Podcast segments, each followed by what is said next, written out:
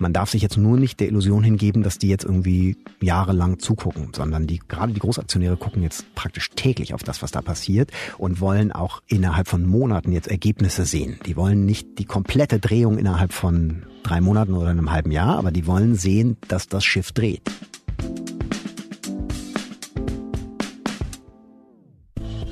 Herzlich willkommen zum Manager Magazin Podcast Das Thema. Mein Name ist Sven Klausen und heute nehmen wir Sie einmal mit in die Welt der Unterhaltung und weil Sie beim Manager Magazin sind, wird es ein Ausflug in die Welt der Unterhaltungsindustrie. Noch genauer, einen Ausflug in die Welt des TV-Business. Am Fall des einstigen DAX-Stars Pro7 Sat1 lässt sich nämlich lernen, wie sich dieses Geschäft inzwischen gewandelt hat und auch, wie sich durch falsche Personalentscheidungen ein eigentlich funktionierendes Geschäftsmodell ja in eine gefährliche Schieflage hat bringen lassen. Unser Thema lautet heute also der Fall Pro7 Sat1, warum der einstige DAX-Star inzwischen ein Sanierungsfall ist. Ja, warum das so ist und was die Lehren daraus sind, darüber informiert uns heute mein Kollege Henning Hinze. Henning ist bei uns in der Redaktion unter anderem verantwortlich für die Medienindustrie und war in den vergangenen Wochen häufig in und um Unterföhring bei München zu Gast, dem Sitz von Pro7 Sat1. Guten Morgen, Henning. Guten Morgen, Sven.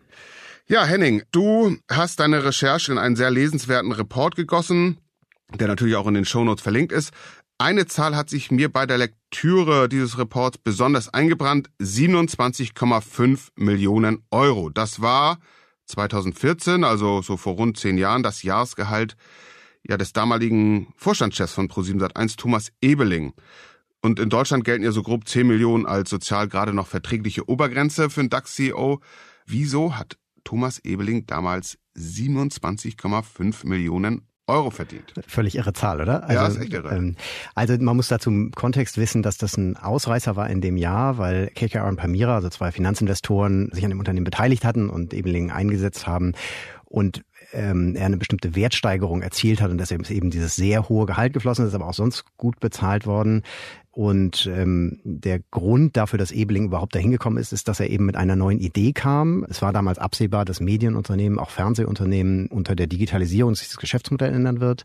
Und Ebeling hatte eben die Idee, eines Digitalisierungsmodells, was zusätzlich noch den Vorteil hatte, dass es antizyklisch sozusagen zu den schwank stark schwankenden Werbeeinnahmen funktioniert. Also, wenn wenig Werbung geschaltet wird, dann nutzt er die freien Werbeflächen, um kleine Digitalunternehmen groß zu machen und diese Unternehmen dann an den Gewinn beteiligt zu werden oder an dem Unternehmen selber beteiligt zu werden. Das hieß dann Media for Revenue oder Media for Equity, je nachdem. Und, und wie hat er die groß gemacht in den freien Werbezeiten? Naja, also er hat dann sozusagen Werbung geschaltet und sie bekannt gemacht. Ah, kleine okay. Digitalunternehmen, die sich an Privatkunden wenden, die haben ja erstmal das Problem, dass sie bekannt werden müssen und Pro7 Sat1 hatte dann im Zweifel mal freie Werbezeit und dann haben sie eben diese freie Werbezeit genutzt, das Unternehmen bekannt gemacht und dann eben davon partizipiert. So, das heißt, sie hatten erstmal ein digitales Geschäftsmodell und sie hatten noch ein antizyklisches Geschäftsmodell. Das hat eben damals sowohl KKR und Permira als auch die Aktionäre ähm, überzeugt und ähm, deshalb hat er dann, weil bestimmte Ziele erreicht worden sind, eben dieses sehr hohe Gehalt bekommen. Okay, das lief gut, war im Grunde genommen ja ein Geschäftsmodell neben dem Kerngeschäft.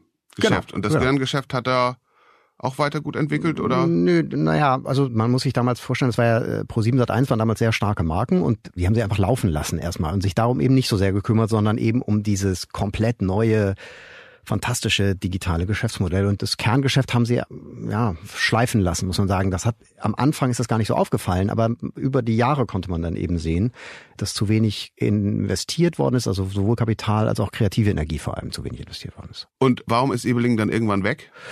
Deswegen? Ja, so eine Mischung. Also erstens konnte man dann sehen, dass nach und nach die Marktanteile anfingen zu erodieren. Das ist also ein Problem gab im Kerngeschäft. Und in dem Zusammenhang ist dann irgendwann auch, naja, die Idee aufgekommen, dass es vielleicht gar keine echte Digitalisierung ist, sondern dass es so eine Fake-Digitalisierung ist. Also so, dass die eigentlich das eigentliche Problem verdeckt. Ähm, und das andere ist, dass Ebeling halt nach zehn Jahren, die er das gemacht hat und die, mit diesen sehr hohen Gehältern und tausend Auszeichnungen, die er bekommen hat. Und er hat dann, er hat sich sehr weit, muss man sagen, vom Unternehmen entfernt, hat uns einen Sicherheitstick entwickelt, hat eigentlich auch äh, die Fragen, die im Unternehmen im Tagesgeschäft zu klären waren, eigentlich nicht mehr, sich darum nicht mehr gekümmert. Und, und dann hat er am Ende noch, das hat äh, kulminierte dann in so einem Analystencall, wo er die eigenen Zuschauer als ein bisschen fettleibig, ein bisschen arm bezeichnet hat. Und das war dann der Moment, wo wo dann der Aufsichtsrat gesagt hat, okay, jetzt ist vorbei, das war's. Und dieses Zitat ein bisschen fettleibig, ein bisschen was hat, wie hieß das? Ein bisschen, ein bisschen fettleibig und ein bisschen arm.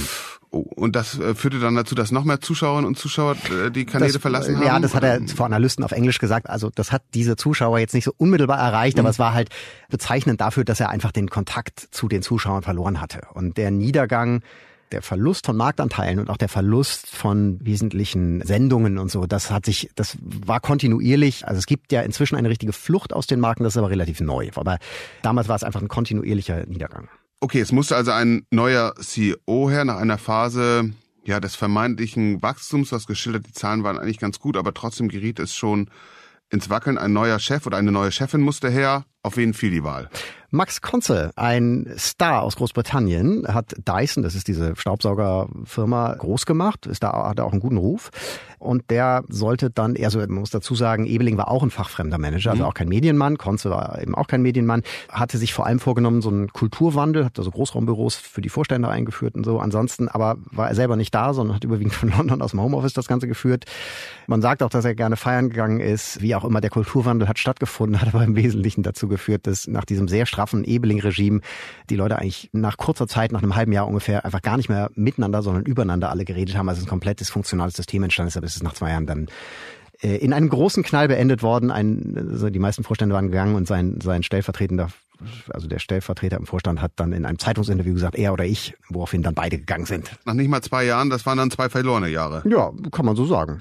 Und nach dem fachfremden Max Konze kam dann Wer? Ja, rätst du jetzt, ne? Ja. Also da hm. kam natürlich auch ein fachfremder Manager.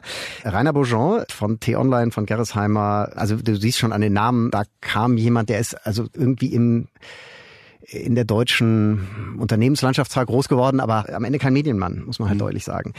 Um, ja, auch nach da war nach zwei Jahren wieder Schluss. Das ist so ein Muster, was sie bei dann etabliert haben. Und was war dessen Expertise? Also bei Max Konze, der hat Finanzer, immerhin Finanzer. Okay. Also es war ja, hatte sich ja schon abgezeichnet über längere Zeit, dass dieses System der Beteiligungen an Digitalunternehmen, dass das eben auch bedingt, dass man diese Digitalunternehmen, wenn man sie groß gemacht hat, halt irgendwann mal verkauft. Und es hatte sich abgezeichnet, dass da, die hatten teilweise auch aktiv viel Geld investiert in Digitalunternehmen, in, in Parship zum Beispiel, in Verivox, die sind, haben sie nicht einfach selber groß gemacht, sondern haben richtig Geld investiert. Und es hat sich eben abgezeichnet, dass das Geld eigentlich jetzt dringend fürs Fernsehgeschäft gebraucht wird, für die Digitalisierung des Fernsehgeschäftes. Und ähm, Beaujean als Finanzer hatte eben Erfahrung darin, Beteiligungen zu verkaufen. Deshalb war er da. Das Tragische ist, dass er die Beteiligungen dann eben genau nicht verkauft hat, weil er sozusagen das immer noch ein bisschen besser machen wollte, nehme ich an. Und am Ende ist ihm sozusagen der Markt weggebrochen und dann ist das Projekt gescheitert. Und du sagst auch da nach zwei Jahren wieder oh, Schluss. Genau. Okay, also ersten Vorstandschef, der erfolgreich zu sein schien, es wohl auch war, am Ende aber das Kerngeschäft vernachlässigt hat, dann äh, Max Konze nach zwei Jahren Schluss, Rainer Bourgeon nach zwei Jahren Schluss. Ziemlich desaströse Bilanz des Aufsichtsrats, ne? Ja, würde man so sagen. Der damalige Aufsichtsratschef Werner Brandt und auch der Personalberatung Egon Zehnder, die da oft mit drin hingen, haben in der Retrospektive, würde ich sagen, äh, also einen absolut katastrophalen Job gemacht. Ja. Mhm. Und wenn wir da jetzt mal einen Strich drunter ziehen, wozu hat das geführt? Was ist in der Zeit passiert mit diesem ja einst wirklich glänzenden DAX-Konzern, der eine hohe Börsenbewertung hatte und wo, wie du sagtest, der CEO sogar zu einem der weltweit besten CEOs gekürt wurde. Ich mache mal einmal ganz kurz einen langen Bogen. Ja. Sozusagen. Wir hatten ein Unternehmen, also ein Medienunternehmen, das mit Stefan Raab oder mit Harald Schmidt äh, extrem populär war als Medienunternehmen. Dann, hat, dann gab es ein Unternehmen, das eine erstmal intelligent scheinende Digitalisierungsstrategie gefahren hat. Und das war vielleicht beides zu dem jeweiligen Zeitpunkt gar nicht schlecht, aber es ist dann irgendwann verpasst worden, wieder den nächsten Schritt zu gehen. Und, und die Folge ist eben, dass Gewinne, äh, Umsätze, Aktienkurs dramatisch runtergegangen sind über die letzten Jahre. Der Aktienkurs ist um 70 Prozent gesunken. Marktanteile sind, also deshalb habe ich eben diesen Bogen gemacht. Seit eins war mal auf Augenhöhe mit RTL. Sat 1 ist heute kleiner als Vox oder wird gerade überholt von Vox. Das ist die Zweitmarke aus dem RTL-Reich. Ja? Also das heißt, selbst die beste Marke von Pro7 Sat 1 liegt inzwischen hinter der Zweitmarke von RTL. Mhm. Und was man jetzt sieht, ist, dass das Unternehmen einfach ein, das wird langsam zum Übernahmekandidaten, mhm. muss man sagen. Also die Aktienkursschwäche ist so eklatant, dass da zunächst ja Media for Europe, also das ist sozusagen eine Beteiligung der Berlusconi-Familie aus Italien, und dann noch ein tschechischer Investor, eine Holding eingestiegen sind, PPF. und die halten zusammen jetzt 45 Prozent, also fast die Hälfte. Die arbeiten nicht zusammen, aber, aber sozusagen da sind zwei große Player jetzt inzwischen drin. Okay, also Aktienkurs runter um 70 Prozent in welchen, welcher Frist? Seit wie vielen Jahren ist das? So, also, also fünf Jahre ungefähr. Okay. Also, also mhm. Marktanteilsverluste. Wozu führt das jetzt im Unternehmen? Was passiert jetzt gerade? Wie ist die Lage da? der Vorstand, der neue, also ich muss sagen, das Personal ist mehr oder weniger komplett ausgetauscht. Es gibt mhm. einen neuen Aufsichtsratsvorsitzenden, das ist Andreas Wiele, der früher mal Springer-Vorstand war, und es gibt einen neuen Vorstandschef, Bert Habitz, der sozusagen nach Beaujon kam. Und den beiden ist schon klar, dass sie einen echten Sanierungsfall haben. Das haben sie lange nicht ausgesprochen. Das wurde ihnen dann von den Großaktionären so ein bisschen aufgedrückt, dass sie jetzt mal bitte sagen sollen, hier, wir haben ja auch ein Sanierungsproblem. Und das führt eben auch zu Dingen wie Personalabbau. Also das werden ungefähr zehn Prozent der Stellen im eigentlichen Kerngeschäft, also im Fernsehgeschäft und in der Holding, die das verwaltet, werden abgebaut gerade. Und es geht eben jetzt darum, wirklich schnell das Unternehmen zu drehen im Kern, also da, wo das Fernsehen gemacht wird. Mhm. Das ist gerade keine komfortable Situation, muss man sagen. Und die Diskussionen dem Aufsichtsrat sind, soweit ich das mitbekomme, relativ konstruktiv erstmal. Also das gibt eine Einigkeit darüber, wo man hin will. Aber allen Beteiligten auch, ist auch klar, wenn wir uns jetzt nicht, also das ist der letzte Schuss, wenn wir uns jetzt nicht einigen, dann wird das Unternehmen irgendwie zerlegt werden, aufgekauft werden, irgendwas wird passieren. Jetzt ist ja Sparen selten das Rezept so nachhaltig, um aus einer Krise rauszukommen, ne, sparen, sondern man muss ja irgendwie gucken, und du hast ja schon angedeutet, das ist am Ende ein Inhaltekonzern, dass man bei den Inhalten was macht. Aber sag doch mal kurz, weil wir bei den CEOs vorher waren, der neue Vorstandschef Bert Habetz, was ist das so für ein Typ? Was ist dein Eindruck? Du hast ihn ja getroffen. Total netter Typ, muss man sagen. Also es muss ein paar Fakten. Er ist Holländer oder Niederländer, kommt von, ähm, hat einen Finanzer-Hintergrund, war dann aber sehr lange bei RTL Niederlande. Das ist eine große Beteiligung von, von RTL, also von Bertelsmann. Und da hat er einen Streaming-Dienst aufgebaut. Videoland heißt er. Und das gilt bis heute so als so ein Vorzeigebeispiel, nicht nur für Habit, sondern sozusagen in der ganzen Branche, wie man auch als kleines Unternehmen, also Videoland in dem Fall, gegen die großen Player, Netflix und so, mit einer klugen Strategie und mutigen Entscheidung zur richtigen Zeit bestehen kann. Und es auf der einen Seite ist er sehr nett sehr angenehm mit ihm zu reden. Auf der anderen Seite ist er aber ein sehr wolkiger Typ. Das muss man halt sehr deutlich sagen. Ja? Also wer jetzt so erwartet, okay, Sanierungssituation, wir brauchen jetzt eins, zwei, drei, vier. Und so wird's gehen. Der kriegt bei ihm diese Antworten nicht, sondern man kriegt so Antworten, die sagen, wir begeben uns jetzt auf eine große Reise und ähm, alle müssen am gleichen Strang ziehen. Und das klingt alles super. Und wenn man dann rausgeht aus der Versammlung, so schildern das eben manche, dann weiß man eigentlich nicht so genau, was man machen soll. Hast du denn bei deinen Recherchen durch diese Wolken hindurch ein Geschäftsmodell identifizieren können, wo es jetzt hingehen soll und was er vorhat? Ja, also man versteht schon, was also man versteht schon, wo er hin will. Also er will ähm, erstmal Sat 1 und dann Pro 7 stärken und es gibt ja diesen Streaming-Anbieter, der zu Pro7 Sat 1 gehört, der heißt Join. Und das ist ihm schon klar oder das ist schon seine Strategie, dass er diesen Streaming-Anbieter jetzt eben groß machen möchte, um eine echte Digitalisierung des Kerngeschäfts voranzutreiben. Und gleichzeitig ist klar, dass sie bestimmte Beteiligungen, über die wir vorhin gesprochen haben, die heute nicht mehr dazugehören, also sowas wie Parship, dass sie das einfach verkaufen. Okay, also die wollen Pro7 und Sat1 stärken und Join den Streaming-Anbieter auch. Das ist jetzt aus meiner Warte, ich bin zwar kein Profi für die Medienindustrie, aber lese natürlich immer, was du schreibst. Das ist jetzt nicht unbedingt das, meine These, worauf die Welt gewartet hat. Das gibt's alles schon und häufig von größeren, erfolgreicheren Anbietern. Ja, klar. Also das ist halt seine Strategie. Die Frage ist halt, ob das generell funktionieren kann und ob es jetzt noch funktionieren kann. Warum Videoland damals als Projekt erfolgreich war, das hatte auch damit zu tun, dass es zu einer anderen Zeit war. Also da gab es ein Window of Opportunity, wie man so sagt, also ein Zeitfenster, in dem das möglich war. Die Marktanteile sind aber inzwischen verteilt. Im Gegenteil, es ist inzwischen so, dass man davon ausgeht, dass also nachdem die Mediennutzung zurückgeht nach dem Ende der Pandemie und es immer mehr Angebote gibt, dass es in den kommenden Jahren eine Konsolidierung auf dem Streaming-Markt geben wird. Also es ist einfach kein Wachstumsmarkt mehr. Völlig mhm. andere Situation als vor fünf Jahren. Sagen wir ja, mal, ja. Und, und wir haben ähm, eine Konkurrenzlage mit neuen, was heißt Anbietern, die sind auch nicht neu, aber die, die Nutzung geht ja Richtung Snippets, YouTube, Social Media, ähm, das ist auch alles Zeit, die da reinfließt von den Nutzerinnen und Nutzern und sperrt ja, dann auf ProSieben. Genau, die ja. Konkurrenz, also es gibt unendlich viele Konkurrenzangebote, das erleben wir alle jeden Tag. Ja? Du, also du musst dich ja, du kannst nicht alles mehr wahrnehmen. Und in diesem übervollen Markt möchte er jetzt ein weiteres, also es, Join gibt's schon länger, muss man sagen, aber das soll jetzt eben sehr stark wachsen und die Zukunft von Pro7 Sat1 werden. Das heißt, er möchte eigentlich in einen vollen Markt reingehen. Und ehrlich gesagt, das wird ambitioniert, höflich gesagt.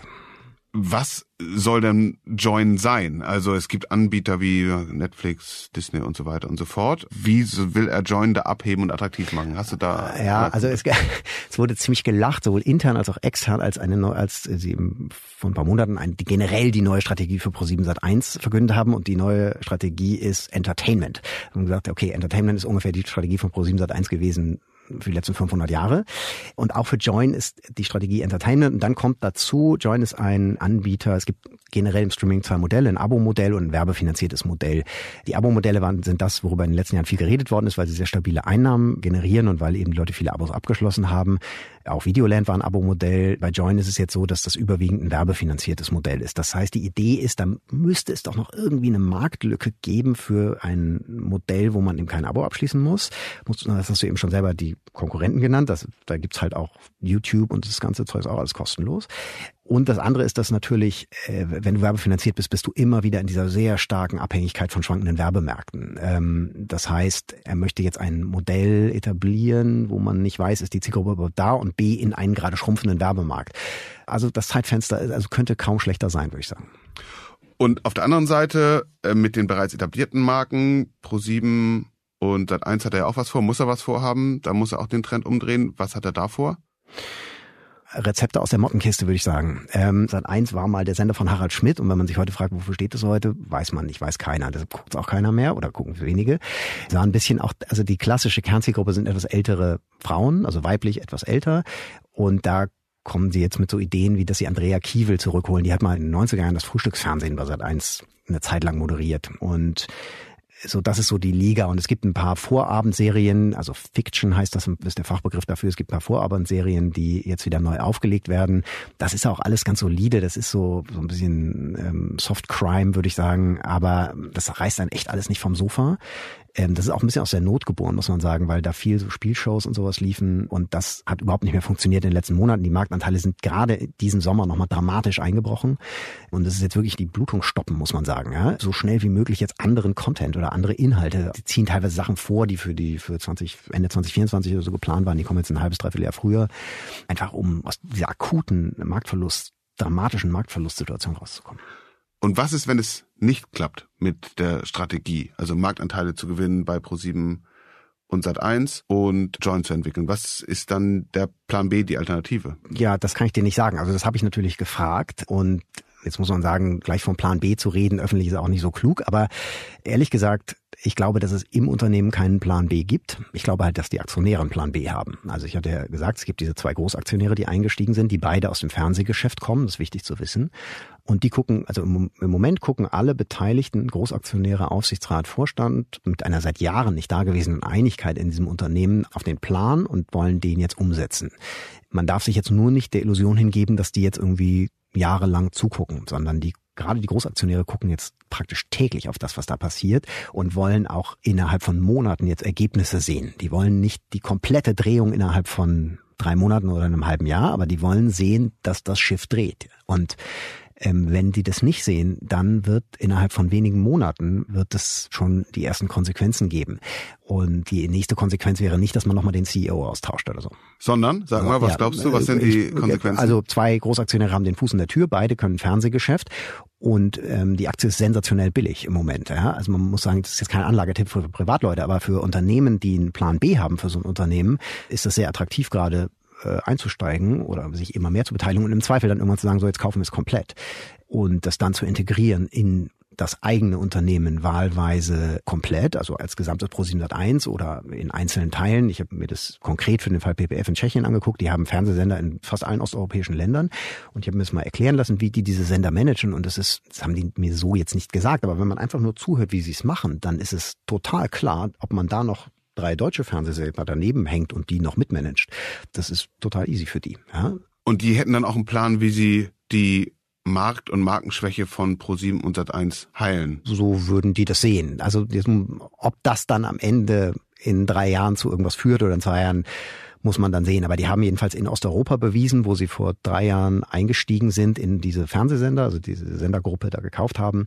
Da haben sie schon erhebliche Erfolge vorzuweisen über diesen Zeitraum und trauen sich eben zu, dass sie was Ähnliches ähm, auch in Deutschland hinbekommen würden. Jetzt muss man fairerweise dazu sagen, wenn man sie konkret fragt, könnt ihr euch vorstellen, das nächsten Monat zu machen und das mitzudrehen, dann sagen die natürlich, nee, nee, wir sind total glücklich. Das muss man dazu sagen, aber das heißt ja nichts. Also in Wahrheit. Das äh, hören wir ja immer wieder und dann ähm, zeigt die Wirklichkeit, dass es sich doch anders entwickelt. Henny, ich habe ganz viel gelernt heute. Herzlichen Dank. Sehr gerne.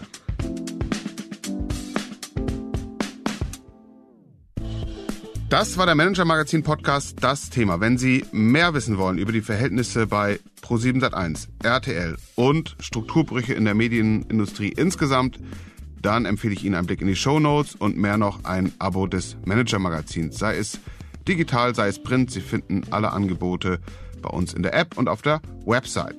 Henning Hinze, Sven Bergmann, Mareike, Larissa Heinz und Luca Ziemek, die diese Folge für Sie produziert haben und ich wir bedanken uns ganz herzlich, dass Sie heute unser Gast waren und wir freuen uns, Sie am kommenden Freitag wieder bei uns begrüßen zu dürfen. Wobei ich sagen muss, ich werde nächsten Freitag nicht da sein, sondern meine Kollegin Simone Salden und unser Kollege Christoph Nesshöfer. Denn dann beginnt eine kleine Sonderstaffel zu unserem Rechercheschwerpunkt Die reichsten Deutschen. Etwas Besonderes, etwas sehr Hörenswertes, kann ich Ihnen nur empfehlen. Bis dahin bleiben Sie gesund, bleiben Sie optimistisch und machen Sie etwas aus Ihrer Zeit.